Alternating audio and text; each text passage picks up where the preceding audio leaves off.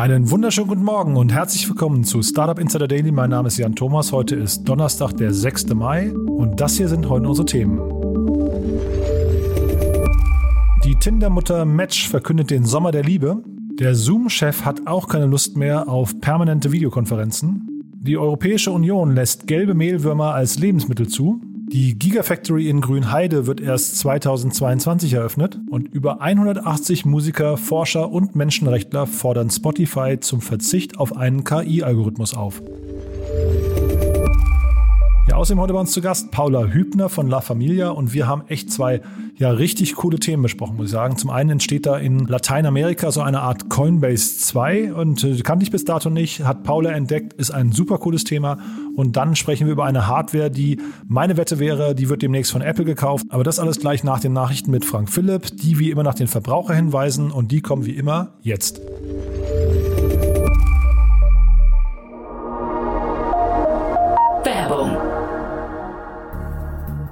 Diese Folge wird präsentiert von Lendis, deinem Partner beim digitalen Workplace Management in deinem Unternehmen. Bei Lendis mietet ihr die gesamte Technik und Büroausstattung, die ihr zum Arbeiten benötigt und könnt diese ganz einfach über die Lendis-Plattform digital verwalten. Ganz egal, ob für das Homeoffice, das Office oder beides. Der Lendis-Service funktioniert so, dass ihr zunächst in der Lendis-Plattform das Sortiment konfiguriert, das ihr euren MitarbeiterInnen anbieten wollt, zum Beispiel Laptops, Smartphones und Büromöbel. Eure MitarbeiterInnen können können sich dann einfach bei Lendis einloggen und das bestellen, was sie haben möchten. Lendis übernimmt dann die Lieferung und Montage bis ins Wohnzimmer eurer MitarbeiterInnen. Wenn ihr neues Equipment braucht, euch vergrößern oder alte Geräte austauschen wollt, dann ist Lendis definitiv der richtige Partner für euch und wird beispielsweise schon von Infarm oder Personio als skalierbare und flexible Lösung genutzt. Schaut euch Lendis doch einfach selbst einmal an unter www.lendis.io slash startup-insider. Mit dem Gutscheincode Startup-Insider bekommt ihr dort die ersten zwei Monatsmieten geschenkt. Den Link zur Seite findet ihr natürlich wie immer auch in den Show Notes.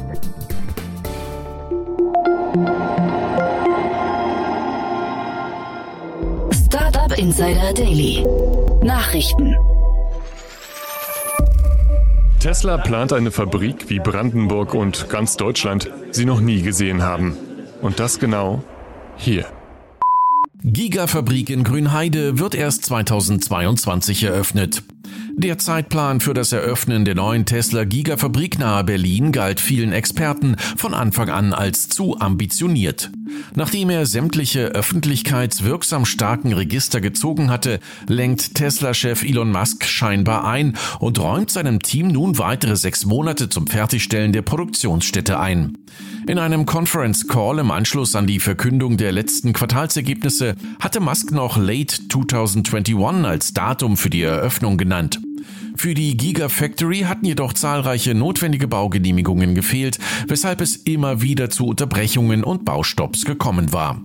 Im Wirtschaftsministerium Brandenburgs ist man derweil noch optimistisch, dass das Mammutprojekt Ende dieses Jahres in Betrieb gehen kann. Behördenchef Jörg Steinbach sagte dem US-Portal Tesserati, ich habe nicht die geringste Ahnung, wie jemand eine Verzögerung von sechs Monaten annehmen kann. Volt liefert Blumen. Der finnische Lieferdienst Volt ist hierzulande bislang auf Restaurantlieferungen spezialisiert. Wie es scheint, wolle sich das Unternehmen perspektivisch jedoch als Alleslieferer nach Vorbild des spanischen Pedants Glovo positionieren. Als neue Produktkategorie experimentiert man mit der Lieferung von Blumen.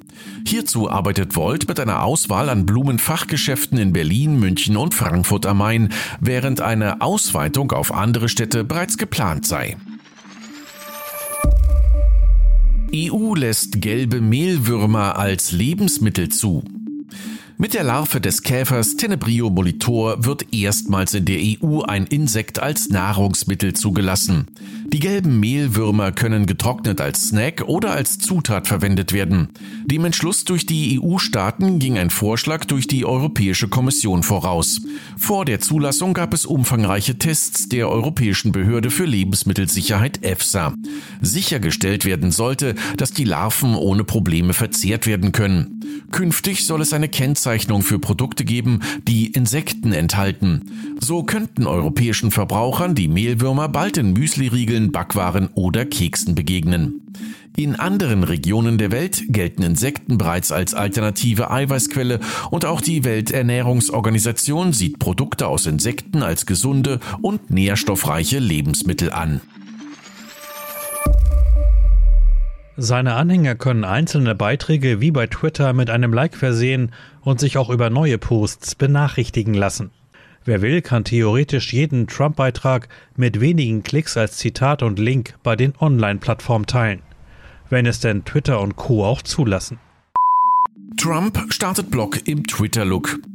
Er wolle ein eigenes Social-Media-Network starten, so die vollmundige Ankündigung Donald Trumps, nachdem er von sämtlichen relevanten Social-Media-Plattformen verbannt wurde. Nun meldet sich der ehemalige US-Präsident tatsächlich zurück, jedoch mit einem einfachen Blog. Dieser orientiert sich zwar optisch leicht an Trumps Lieblingsplattform Twitter, ist aber eben nur eine einfache Nachrichtenseite. Noch im März dieses Jahres ließ er verlautbaren, dass die neue Plattform bereits in zwei bis drei Monaten fertig sein werde und dann als neue Anlaufstelle für Millionen Trump-Fans fungieren könne. Twitter, Facebook, YouTube und Instagram hatten Trump Anfang 2021 wegen Verbreitung von Falschinformationen und Anstiftung zur Gewalt aus ihren Netzwerken verbannt. Seitdem fehlt dem für seine schnellen und unbedachten Äußerungen bekannten Trump ein reichweitenstarker Kommunikationskanal. One of the wettest we've ever seen from the standpoint of water. So I first uh, got into the crypto space uh, back when it was just called the Bitcoin space around 2011. I uh, heard about Bitcoin in a couple of places. I thought it was something really interesting. I started getting into the community more and more. I co-founded uh, Bitcoin Magazine, which was this kind of online site, and um, eventually a print magazine that talked about Bitcoin-related uh, technical, social, economic, whatever topics. And um, I did a lot of Bitcoin-related things for about two years. Eventually, dropped out of university to join the space full time. And soon after that, I started to realize uh, that there were um, a lot more interesting things that you could do with blockchains than uh, just um, a single peer to peer currency. And this was something a lot of other people were starting to recognize at the same time. Um, and I came up with the idea behind Ethereum, this idea of a blockchain with a built in programming language, as uh, kind of what I thought was the you know, sim- simplest and kind of most logical way to actually build a platform that can be used for many more kinds of applications. Vitalik Buterin ist der jüngste Kryptomilliardär der Welt.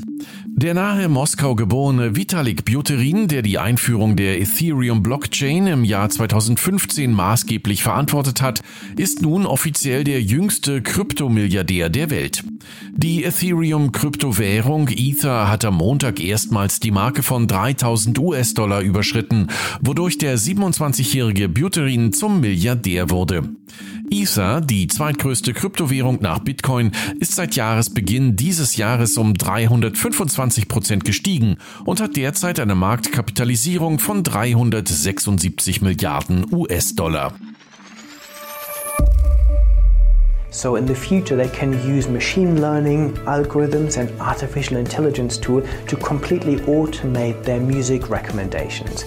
So you don't have to pick your playlist. They know you are in the gym, you're on the spinning machine, you're working really hard. These are the songs that keep you going, and they will, within their 40 million songs, find songs that they know you will like. Über 180 Musiker fordern Spotify zum Verzicht auf einen KI-Algorithmus auf. Anfang dieses Jahres wurde bekannt, dass der Streaming-Anbieter Spotify den Zuspruch auf ein Patent für eine künstliche Intelligenz zur Spracherkennung erhalten habe. Diese soll in der Lage sein, das Geschlecht, Alter, Akzent und Gefühlslage der entsprechenden Person zu ermitteln. Außerdem soll die KI erkennen können, ob sich mehrere Personen im Raum befinden. Nachdem das Patent in den vergangenen Monaten schon öfters in der Kritik stand, hat sich jetzt die Organisation Access Now zum wiederholten Male an Spotify gewendet. Dieses Mal per offenen Brief, der von mehr als 180 Kreativschaffenden und Menschenrechtlern unterstützt wird. Hierzu wurde auch eine eigens kreierte Website namens Stop Spotify Surveillance, so viel wie Stoppt Spotify Überwachung gestartet, auf der auch eine Petition zum Mitzeichnen verfügbar ist. Access Now sieht Spotifys Technologie als, Zitat, emotional manipulativ, diskriminierend gegen trans- und nicht-binäre Menschen, verletze die Privatsphäre und Datensicherheit und verschärfe die Ungleichheit in der Musikindustrie.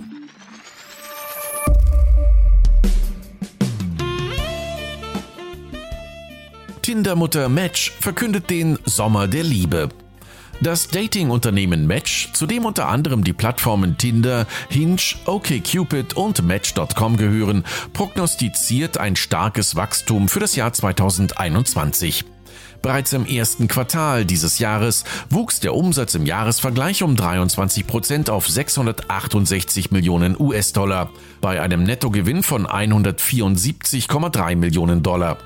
Mit Blick auf die steigenden Corona-Impfungen und einer damit einhergehenden Rückkehr zu einem Leben ohne Social Distancing spricht Vorstandschefin Char Dubby von einem Sommer der Liebe. In einem Brief an die Aktionäre schrieb die Match Group-Chefin, wir sind optimistisch, dass der Schwung den Rest des Jahres über anhält. Zoom-Chef Eric Yuan hat die Videokonferenzmüdigkeit. I'm tired, boss. 19 Zoom-Konferenzen an einem Tag sind selbst dem Chef des Videokonferenzenanbieters Zoom zu viel. Auch er verspüre eine gewisse Videokonferenzmüdigkeit, sagte Eric Yuan auf eine entsprechende Frage bei einer Online-Veranstaltung der Zeitung Wall Street Journal. In Spitzenzeiten habe er an einem Tag 19 Zoom-Konferenzen gehabt, weshalb er inzwischen darauf verzichte, Online-Treffen ohne Pause direkt nacheinander abzuhalten. Basecamp-CEO Jason Fried gibt sich reumütig. Oh, I'm sorry. I'm sorry. Das populäre Projektmanagement-Tool hatte vergangene Woche aufgrund eines kontroversen Blogposts rund ein Drittel seiner Belegschaft verloren. Dabei wurde gefordert, dass die Mitarbeiter Basecamps ihre Debatten um gesellschaftliche oder politische Ansichten künftig in ihrer Freizeit führen sollten. Die internen Kommunikationskanäle Basecamps seien hierfür ausdrücklich nicht der richtige Ort.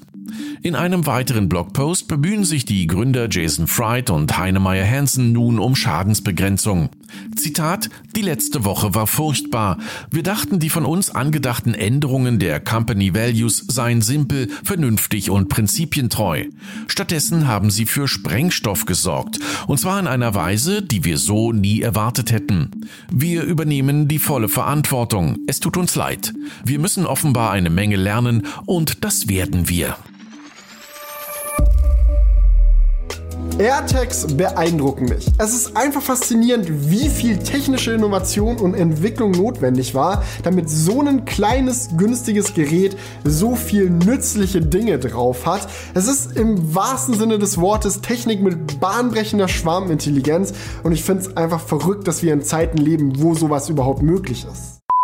Australien stoppt Verkauf von Apple AirTags. Wegen einer erhöhten Verschluckungsgefahr bei Säuglingen und Kleinkindern werden die AirTags von Apple in Office Works Geschäften in Australien nicht mehr verkauft. Wie australische Medien berichten, könnten die kleinen Tracker zu leicht zu öffnen sein.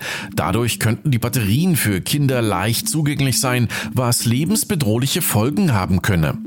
Apple weist die Vorwürfe zurück und sieht keinen Handlungsbedarf, da die AirTags internationalen Standards entsprechen. Officeworks ist bisher das einzige Unternehmen, das Apples AirTags vorerst aus dem Sortiment entfernt hat.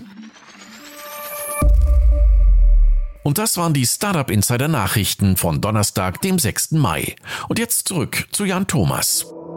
Startup Insider Daily, Investments und Exits. Heute mit Paula Hübner von La Familia.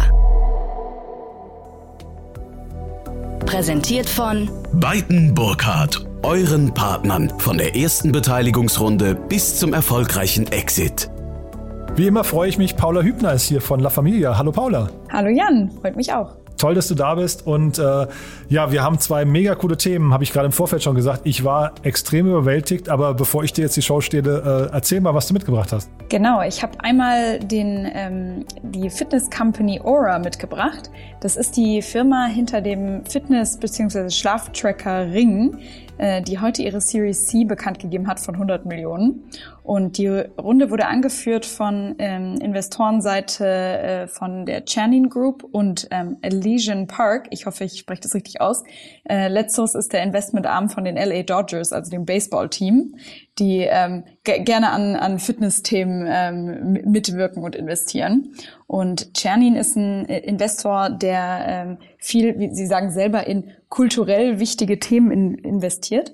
Und die haben unter anderem zum Beispiel Headspace und Crunchyroll auch schon gemacht.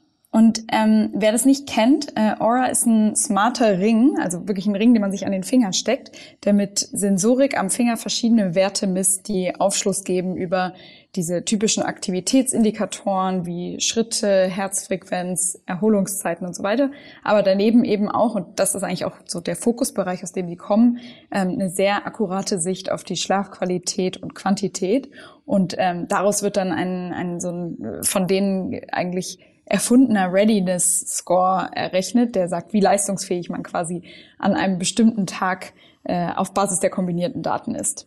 Hm. Ich war gerade eben noch mal bei denen auf der Webseite. Man bekommt sofort Lust, sich so einen äh, Ring zu kaufen, muss ich sagen, ja, weil da steckt so viel Technologie in so einem kleinen Tool drin, wo ich mich gefragt habe, ist das hinterher quasi, also das, das schreit danach, finde ich, dass Apple die irgendwann übernimmt, ne? Ja, äh, interessanter Gedanke. Ich habe ehrlich gesagt das Gleiche gedacht, als ich auf die äh, Website gekommen bin, äh, dass ich eigentlich gedacht habe, ich habe eine, selber so eine Fitnessuhr und bin da wirklich nicht der disziplinierteste äh, Träger davon, weil das dann doch immer ein bisschen stört, das Ding und ähm, eben so ein, so ein äh, Ring weniger invasiv ist. Und äh, ich finde auch interessant, dass du die Brücke zu Apple äh, schlägst, weil ich eigentlich so ein bisschen, als ich mich eingelesen habe in das Thema, gedacht habe, es ist so interessant, weil ähm, Aura hat es ja auch geschafft, so ein totales visuelles Statussymbol zu werden. Ähm, so ein bisschen wie eigentlich am Anfang die Apple-Kopfhörer auch. Also so eine Sache, die eigentlich ein bisschen zu teuer ist und, ähm, und einfach so direkt visuell ein, ein gewisses Statussymbol abgibt. Also könnte ich mir auch gut vorstellen, dass, dass die da von denen übernommen werden. Ja, ich höre gerne den Doppelgänger-Podcast ne, mit den beiden Philips und äh, der Pip Klöckner hat irgendwie äh, in dem letzten Doppelgänger-Podcast gesagt, dass quasi die Geschäftsfelder, in die Apple reingehen möchte oder die äh, Hardware, die sie vielleicht dazu kaufen, eigentlich immer die, das Potenzial haben müssten, dass eigentlich 20 Prozent der bisherigen Nutzerschaft von Apple das irgendwann auch benutzen könnten. Und das sehe ich eigentlich hier total gegeben. Das ist so ein bisschen wie, wie die Watch eigentlich, so eine Verlängerung der Watch, ne? Ja, absolut. Also, und was ich, ich eigentlich so am spannendsten an diesem Ring finde, ist, das ist halt ein total intelligenter Wedge in diesen Fitnessmarkt rein, weil sie eben so gesagt haben, gut, wir machen halt einen Ring, das ist sehr sozusagen low friction ähm, und bedeutet also dadurch, dass der so physisch wenig störend ist, ist es so eine Art Low-Key-Tracker, der sehr viel leichter ist, an Neukunden zu vermitteln, weil man eben nicht irgendwie seine Armbanduhr abziehen muss und solche Sachen. Und dadurch kommt man halt auch zu einer viel höheren Tragedisziplin. Und ähm, das ergibt natürlich auf der einen Seite viel bessere Insights für den Kunden, weil man dies, das Ding quasi kontinuierlich anhat, aber gleichzeitig auch viel mehr Kundenbindung und viel äh, stärkere Datenaufnahme für Aura, äh, Aura äh, was natürlich gerade für so, so einen Player wie Apple ähm, genau das Richtige wäre, sozusagen äh, dafür zu sorgen, dass, dass, die, ähm, dass die Datenaufnahmefrequenz höher ist. Und das wird natürlich auch noch davon ähm, angetrieben, dass, dass, dass äh, der Ring halt kein Display hat. Dadurch ist auch die ähm, äh, Battery Life äh, wohl um einiges höher und man hat dadurch eigentlich noch mehr einfach äh, äh, Manndeckung und, und Körperkontakt, weil man das ähm, Gerät auch noch, noch weniger abnehmen muss. Und ähm, ich glaube auch, dass das ehrlich gesagt so ein bisschen das ist, wie Aura so groß geworden ist, weil die Retention und wie sehr die Leute das wirklich nutzen und anbehalten so, so viel höher ist als bei den klassischen ähm, Fitness-Trackern. Ja, also Batteriedauer äh, habe ich, glaube ich, gesehen, eine Woche. Ne? Das ist im Vergleich zu so einer Smartwatch eigentlich, die mit nach einem Tag eigentlich in der Regel schon, schon leer ist. Das ist schon mal, glaube ich, ein großer Vorteil. Aber was ich hier super spannend finde, man hat ja so das Gefühl, tatsächlich alles, was man so am Körper trägt, wird irgendwann smart. Ja, absolut. Ich finde das total interessant, weil man hat es bei Apple ja schon gesehen, dass ähm, die haben ja, die haben ja im Prinzip den gesamten Markt der Uhren umgekrempelt. Ne? Also Uhren waren bis dato, bis Apple kam, nicht smart und jetzt verkauft Apple plötzlich mehr Uhren als die gesamte Schweiz zusammen. Und jetzt könnt ihr ja hier eigentlich, also auch wenn es natürlich noch nicht Apple ist, aber für mich ist es quasi schon ein klarer Kauf eigentlich von Apple. Hier können wir jetzt davon ausgehen, da wird quasi alles, was irgendwann aus dem Juwelierladen kommt, irgendwann smart. Ja, äh, könnte ich mir auch auf jeden Fall vorstellen. Also alles eigentlich, was sozusagen der Mensch gerne nah am Körper trägt, wird dann eigentlich irgendwann zu, zu einer Art äh, Tech-Produkt. Und ähm, es ist ja auch interessant, irgendwo diese diese Konvergenz aus sozusagen non-digitalen Statussymbolen wie eben Uhren, ähm, jetzt eben auch Schmuck mit, mit technischen Statussymbolen, die dann irgendwie etwas darüber aussagen, wie intensiv man sich zum Beispiel mit äh, seinen Bewegungsdaten oder seiner Gesundheit auseinandersetzt. Und ähm, gerade jetzt, also ist eigentlich der Aura Ring, abgesehen davon, dass es jetzt einfach nochmal Schmuck und nicht nur Uhr ist, ähm, spielt es auch schon wieder ein, eigentlich so in den nächsten Fitness-Trend und Hype, weil ähm, dieses ganze Schlafthema ja auch gerade einfach super, super relevant ist. Ähm, gab ja dieses Buch Why We Sleep, was, glaube ich, ähm, so gefühlt zumindest die ganze Tech-Szene gelesen hat und ähm, ist sozusagen einfach wieder, wieder die nächste Ausbaustufe irgendwo. Ich weiß nicht, ob du es schon erzählt hast, gerade ähm, 500.000 Units wurden da schon verkauft ne, von dem Ring und der kostet ja, also das geht bei 300 Euro, glaube ich, los. Also das ist echt, echt eine gute Marktdurchdringung schon, eine richtig gute Traction, ne? Ja, super spannend. Ähm, vielleicht auch eine äh, kleine Geschichte aus unserem Team dazu, äh, um zu zeigen auch wie, also wie sehr diese 500.000 Leute wahrscheinlich auch äh, irgendwo eng verbandelt sind mit diesem Produkt. Also es nicht nur einmal kaufen, sondern auch wirklich lieben. Ähm, ein, ein Kollege aus meinem Team äh, hat so einen Aura-Ring genutzt für den Heiratsantrag an seine Freundin. Also da sieht man auch mal so das Intensitätslevel dieser, dieser Kundenbindung, die die geschafft haben. Also finde ich wirklich sehr spannend. Und liebe Grüße an den Wirt an der Stelle. Ja, super. Da macht natürlich das Thema Herzschlagmessen in dem Moment auch viel Sinn. Ja. Ganz genau. nee, total cool. Dann, also hier muss man sagen, dann außer oder neben dem ganzen Thema Schlaf, äh, wirklich diese ganzen Krankheits- und Gesundheitsthemen, ne? Diabetes, Herzerkrankung, Alzheimer und sowas, das sind alles Themen, die da irgendwie nach und nach reingespielt werden. Das finde ich, finde ich echt interessant. Das heißt, da ist ja eigentlich ein grenzenloses Tool, was da gerade entsteht. Ja, absolut. Also ich glaube, diese, diese ganzen anderen ähm, äh, tieferen Krankheitsbilder, die hängen halt ähm, auch sehr nah an dem Schlafverhalten dran, weil eben gesagt wird, dass du, ähm, äh, sobald dein Schlaf nachlässt, ähm, du auch sehr viel anfälliger wirst für alle möglichen Krankheiten und dass man dann so im Schlafrhythmus sozusagen auch sehen kann, wie sich in, in Zukunft gewisse Krankheitsbilder ähm, bei dir ausprägen könnten. Und, und das ist, glaube ich, wirklich etwas, wo es sehr, sehr spannend wird und ähm, Aura hat natürlich auch einfach, wenn die es schaffen, diese sehr enge Retention aufrechtzuerhalten, dann haben die halt auch wirklich eine noch viel höhere und, und ähm, dichtere Datenmenge als äh, jeder Uhren-Fitness-Tracker und können dadurch wahrscheinlich viel, viel akkuratere äh, Indikationen geben, gerade über diese, über diese ähm, weitergehenden Krankheitsbilder, die du gerade genannt hast. Und äh, vielleicht mal mit der Investorenbrille da drauf, was könnten denn jetzt hier so Stolpersteine sein? Also woran könnte jetzt sowas noch scheitern? Weil, wie gesagt, die sind, die sind ja echt auf einem guten Weg, eine 100-Millionen-Runde. Was könnten da für Probleme entstehen? Hm.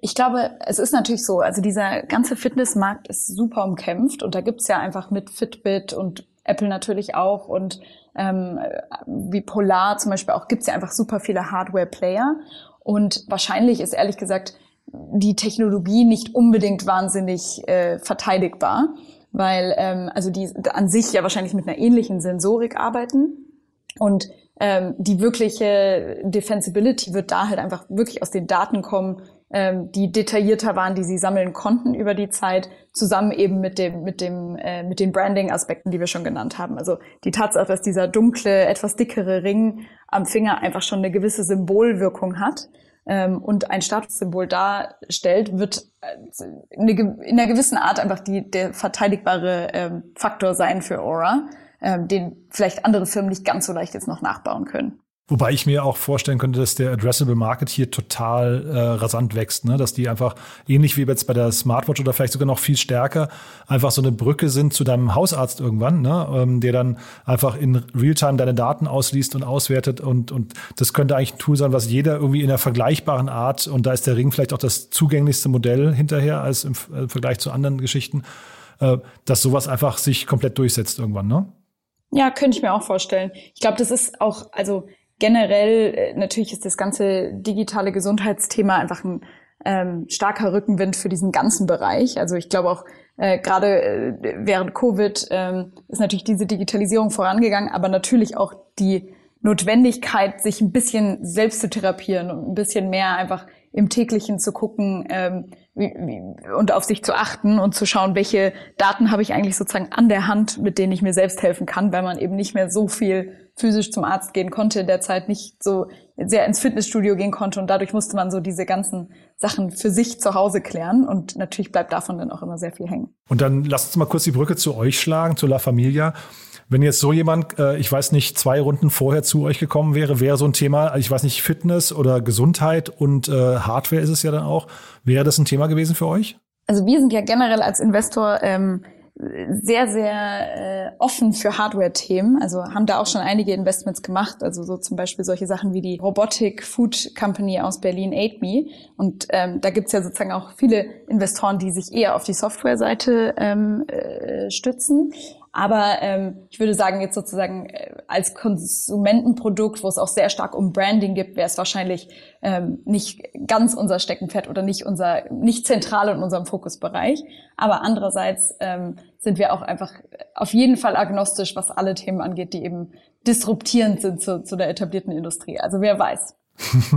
ähm, also sehr diplomatisch geantwortet, aber vielleicht mal hier nochmal ganz kurz zu dem, äh, wenn man sich mal das Produkt anguckt.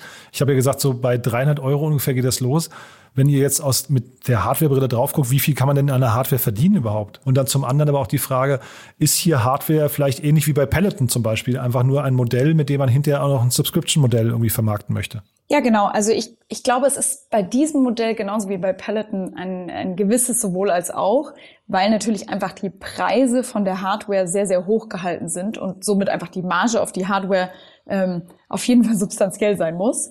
Aber darüber hinaus ist es natürlich so, man möchte ja den Kunden so lang wie möglich binden, dadurch, dass er sozusagen auch die Investition in die Hardware getätigt hat und ähm, ihn dann so lang wie möglich mit weiteren Services quasi bedienen können. Also im, Im Fall von Aura könnte man über diese ganzen Daten, die man gesammelt hat, über die Zeit immer besser zugeschnittene Produkte anbieten und äh, zum Beispiel verschiedene Pricing-Tiers, äh, Produkte, die da nah dran sind an dem Bereich, also Fitnessprodukte ähm, und so weiter und, und eben eine, eine laufende Subscription für sozusagen diese ganzen Analysen auf den Daten.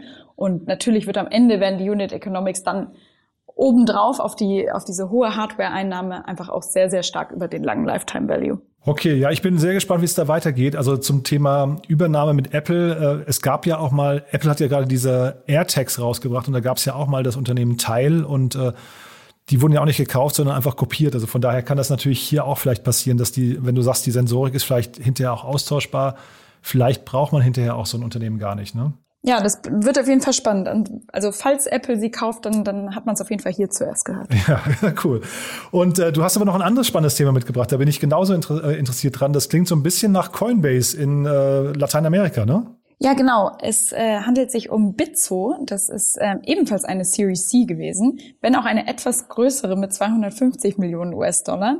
Ähm, das ist eine Kryptobörse, die damit äh, in, in Lateinamerika eben eine Bewertung von 2,2 Milliarden US-Dollar geschafft hat. Und die Lead-Investoren waren hier ähm, der aktuell ja sehr aktive Megafonds Tiger Global zusammen mit Co2 und ähm, sowie vielen äh, anderen Follow-Investoren und den Bestandsinvestoren.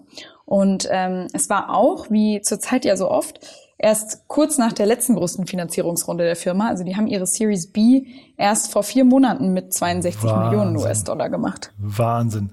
Also, also diese Geschwindigkeit, äh, da muss einem doch auch als Investor schwindlig werden, oder? Ja, auf jeden Fall.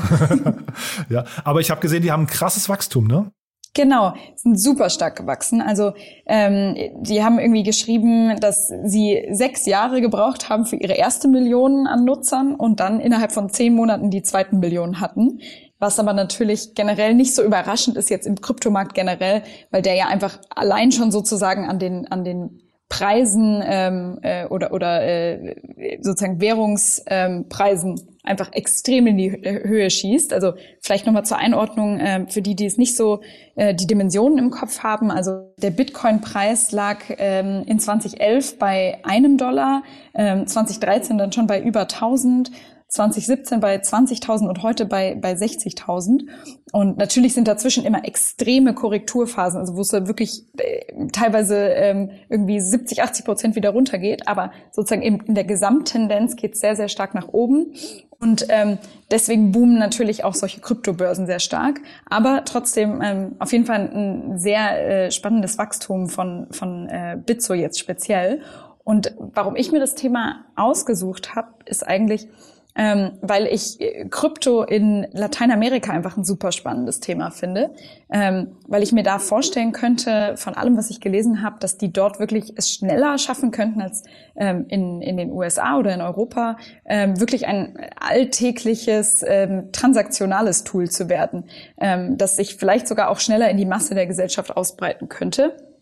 Ähm, und in Mexiko, wo die, wo die Firma herkommt, sowie jetzt auch in ihren anderen beiden Märkten, wo sie hauptsächlich aktiv sind, in Argentinien und in Brasilien, ähm, da könnte eben wirklich äh, aus meiner Sicht Krypto äh, an mancher Stelle die traditionelle Infrastruktur ähm, oder Finanzinfrastruktur ersetzen. Ähm, einerseits, also kann man sich ja vorstellen, weil einfach eine hohe Fluktuation ähm, und ein, teilweise auch ein starker Wertverlust der, der eigenen Währungen ähm, stattfindet. Und ähm, weil natürlich auch die Bankeninfrastruktur einfach teils noch sehr analog, ähm, sehr teuer in den, in den Transaktionskosten und ähm, auch oft sehr, sehr ineffizient läuft in, der, in Lateinamerika und da natürlich manchmal ähm, ein, ein, äh, eine gute Kryptobörse Abhilfe schaffen kann ähm, gegen diese Themen.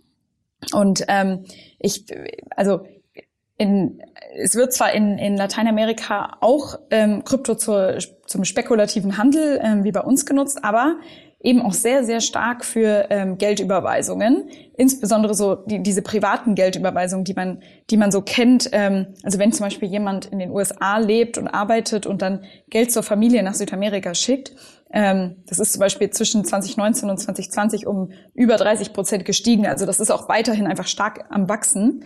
Ähm, dann könnten diese Leute natürlich in Zukunft mehr und mehr auf Krypto zugreifen, ähm, beziehungsweise äh, also man, man, man denkt, dass das ein starker Treiber des Wachstums dieser Börsen in Lateinamerika ist, weil eben die traditionellen etablierten Banken in Südamerika wirklich extrem hohe Kosten für Überweisungen nehmen und ähm, dann oft irgendwie super ineffizient sagen, ihr müsst es aber physisch hier abholen. Das sieht man dann manchmal so ähm, an den langen Schlangen, die vor Banken äh, in Lateinamerika sind. Ähm, oder dass man irgendwie fünf Tage warten muss, bis das Ganze auf dem Konto ist. Und da ist halt sind natürlich so Kryptobörsen ähm, und, und überhaupt äh, digitale Fintechs viel schneller und viel günstiger unterwegs. Ja, ich versuche gerade zu überlegen, ob das dann vielleicht sogar für, also generell für so ein bisschen unterentwickelte Bankenländer, wie es vielleicht auch in Afrika mag es ja auch viele geben oder vielleicht auch Indien oder so, dass dann Krypto dort vielleicht noch eine ganz andere Rolle spielen könnte als in der westlichen Welt? Ich glaube schon. Also klar, man kann jetzt natürlich auch sagen, gut, dann, dann sind sozusagen alle äh, digitalen Fintechs ähm, an sich schon in den Ländern besser aufgestellt, weil die schneller und günstiger und agiler sind. Ähm, aber es ist natürlich bei Krypto einfach ähm, auch spannend, weil die sozusagen super sicher und, ähm, und dezentral funktionieren und sich dadurch dann wahrscheinlich einfach so ganz separat von den Regularien äh, des Landes und, und potenziellen Problemen wirklich ähm, in der eigenen Finanzinfrastruktur bewegen können. Ähm, ich glaube, da wird sich noch super viel tun und ähm, ich finde deswegen einfach sehr, sehr spannend, ähm, sich solche Modelle ähm, im Kryptobereich gerade in diesen Ländern anzuschauen. Und ähm, ich glaube, da gibt es natürlich sicherlich auch noch alle möglichen Barrieren für Krypto. Also ähm, es ist ja an sich auch immer noch etwas, was für die meisten, für die, für die äh, sagen wir mal, den, den normalen Verbraucher immer noch ein bisschen ungreifbar ist. Und ähm, gerade in, in Lateinamerika zum Beispiel wird auch noch viel mit, mit Bargeld ähm, äh, also hantiert. Und ähm, viele, viele der Bevölkerung haben auch noch kein eigenes Bankkonto und nutzen daher, äh, wie ich jetzt gelesen habe, Krypto mit Hilfe irgendwelcher äh, Vertrauenspersonen, die dann so gesammelte Krypto-Wallets verwalten und, oh und, ja und dann noch irgendwie Kommission Kommission nehmen. Also ich glaube, es ist auch noch teilweise äh, total wilder Westen, ähm, wie das genau da gehandhabt wird. Aber es ist auf jeden Fall spannend zu sehen, ähm, wie, wie diese Börsen sich gerade in den Land Ländern äh, entwickeln und ob die Massenadoption da früher kommt als bei uns. Ja, total spannend. Als du mir das im Vorfeld geschickt hast, habe ich gedacht, naja, also ob die jetzt nicht verstanden haben, dass Coinbase eigentlich schon zwei, drei Schritte weiter ist. Aber ich finde, was du gerade erzählst, ist total plausibel. Und ähm, zeitgleich muss man ja auch sagen, also Tiger Global und Cotu zusammen, äh, das sind ja jetzt zwei Also vielleicht sind die beide noch die Beweisführung schuldig, aber das sind ja erstmal zwei, denen man abnehmen könnte, dass sie wissen, wie man mit Geld umgeht. Ne? Also da, da werden schon Thesen dahinter stecken, die irgendwie auch ein bisschen durchdacht sind. Ne? Ja, auf jeden Fall. Und wenn, wenn sich jetzt halt beispielsweise ein, ein äh, Bitso wirklich so positioniert, dass sie sagen, ähm, wir enablen wirklich sozusagen den, den alltäglichen Transaktionsgebrauch äh, für unsere Region. Also sozusagen nicht so dieses äh, Trading und, und ähm, so Kapitalerträge, sondern eher ähm, wirklich zu sagen, äh, wie kann ich irgendwie Leuten helfen, sicherer, schneller, einfacher ähm, Geld zu überweisen und, und äh, eben normale Finanzaktivitäten zu, äh, zu vollziehen. Hm. Ja, mega spannend. Seid ihr denn als La Familia irgendwie auch im Kryptobereich aktiv? Ähm, wir sind tatsächlich äh, in Coinbase äh, investiert und durften bei der bei dem IPO ähm, jetzt kürzlich quasi unsere Anteile in, ähm, in öffentliche Shares äh, konvertieren. Also haben auf jeden Fall ähm, eine ne gewisse Exposure in den Bereich. Boah, das ist ja super spannend. Also ich, ich glaube, beim letzten Mal haben wir, also hier was haben wir, glaube ich, über Deal hießen sie, glaube ich, mhm. gesprochen, mhm. ne? Ja, das war ein Unicorn. Jetzt sagst du Coinbase. Also Respekt für eure Tracks, muss ich sagen. Da habt ihr ein gutes, gutes Picking ge gezeigt, finde ich. Stark. Vielen Dank. Ja. Ja, krass. Das heißt also demnach, dann kennt ihr den Markt hier auch ziemlich gut und dann könnt ihr vielleicht beurteilen. Vielleicht, vielleicht ist das dann. Ich hatte geguckt, der, der, der Gründer oder CEO heißt Daniel Vogel. Ich habe erst gedacht, ob es ein Deutscher ist, ist er aber nicht. Der, das ist ein scheinbar ein Mexikaner, der nur einen deutschen Namen hat. Hatte gedacht, jetzt könnte der sich auch noch bei euch melden, ne? genau, ich habe es auch erst überlegt, aber ähm, dann auch gesehen, dass er, dass er kein Deutscher ist. Nee, sehr cool, Paula. Also dann äh, haben wir denn was Wichtiges vergessen zu den beiden? Also es sind ja wirklich zwei mega spannende Themen. Fehlt da was an Informationen noch? Ähm, nee, ich habe jetzt, ich, ich bin eigentlich durch. Nee, war ja auch sehr umfangreich, aber also super, super spannende, äh, spannende Auswahl, finde ich. Und wie gesagt, den Aura, den Ring, den, den behalte ich auf jeden Fall im Blick. Ähm, das das Krypto-Thema ist mir immer ein bisschen, also ist für mich gerade zu abstrakt und zu weit weg, aber das andere, da bin ich jetzt sehr gespannt, wie das weitergeht. Ja, auf jeden Fall. Ich glaube, ich glaube, Krypto, das wird jetzt halt einfach auch nochmal interessant, weil ähm, man natürlich jetzt so ein bisschen guckt, wann, wann ist der nächste Dip und die nächste Korrektur nach unten. Ähm, aber äh, so wie sich es über die letzten Jahre entwickelt hat, kann es ja eigentlich dann wieder nur danach nach oben gehen. Aber äh, bin sehr gespannt, wie die, wie die vielen Player in dem Bereich damit umgehen. Total. Und äh, war auch ganz lustig, der Sascha Lobo. Es gab heute einen sehr guten Podcast, der rauskam mit äh, Florian Heinemann, Sascha Lobo bei Philipp Westermeier im Podcast. Und da hat Sascha Lobo bei der ganzen Krypto- und NFT-Welt mal den Vergleich gezogen zu den ursprünglich mal fünf angenommenen Computern, die man auf der Welt eigentlich nur bräuchte. Ne? Das war ja so die, die, äh, die Prognose vor, ich weiß nicht, 70 Jahren oder sowas. Ne? Also das wäre quasi das Gesamtmarktvolumen der, der weltweiten Rechner. Und äh, weil man einfach kein Verständnis hat für die Zukunft, was sich so entwickelt. Ne? Deswegen bin ich hier bei Krypto total gespannt, wo wir vielleicht in zehn Jahren stehen. Ja, ich habe auch äh, kürzlich einen Podcast gehört, wo ich das schön zusammengefasst äh, gehört habe. So immer wenn es so, so eine neue Technologie gibt, dann wird am Anfang das, was man davor gemacht hat, so ein bisschen besser gemacht, weil man sich erstmal noch gar nicht vorstellen kann, dass man die, die eigentlich die Welt komplett neu erfinden kann mit der Technologie. Mhm. Ähm, und und so wird, ist das, glaube ich, bei Krypto auch. Also ich glaube, da da ähm, haben viele von uns noch nicht die ähm, die Weitsicht zu, zu schauen, wo das noch hingeht. Total. Ne? Stichwort schnellere Kutschen war das, glaube ich. Ne? Also die, genau. Die ja. Nee, super cool, Paula. Also du hat großen Spaß gemacht wieder und äh, dann ja. freue ich mich, wenn wir uns in zwei Wochen wieder hören. Ja, ich freue mich auch sehr. Vielen, vielen Dank, Jan. Dieser Beitrag wurde präsentiert von Beiten Burkhardt, den Venture Capital Experten. Maßgeschneiderte Beratung von der Gründung bis zum Exit. Startup Insider Daily, der tägliche Nachrichtenpodcast der deutschen Startup-Szene. Ja, das war's für heute. Das war Paula Hübner von La Familia. Vielen Dank nochmal, Paula. Vielen Dank auch an euch fürs Zuhören. Mir hat's wieder großen Spaß gemacht. Ich hoffe, ihr habt viel gelernt. Ich hoffe, ihr habt viel mitgenommen. Vielen Dank nochmal, wenn ihr den Podcast weiterempfehlt. Und vielleicht auch noch kurz der Hinweis auf unseren täglichen Newsletter. Den solltet ihr auf jeden Fall abonnieren, wenn ihr euch für die Startup-Szene interessiert. Da gibt's jeden Tag so roundabout ungefähr die 15 wichtigsten Nachrichten des Vortags, so als Quick Read am Morgen. Viele vergleichen das mit der Tageszeitung von früher. Also einfach beim Frühstück, beim morgendlichen Kaffee so in fünf Minuten das Wichtigste vom Vortag einfach kurz durchscrollen. Das bieten wir auf Startup startupinsider.de. Einfach abonnieren, kostet nichts, einfach mal ausprobieren. In diesem Sinne sage ich vielen Dank und bis morgen. Alles Gute, kommt gut durch den Tag. Ciao.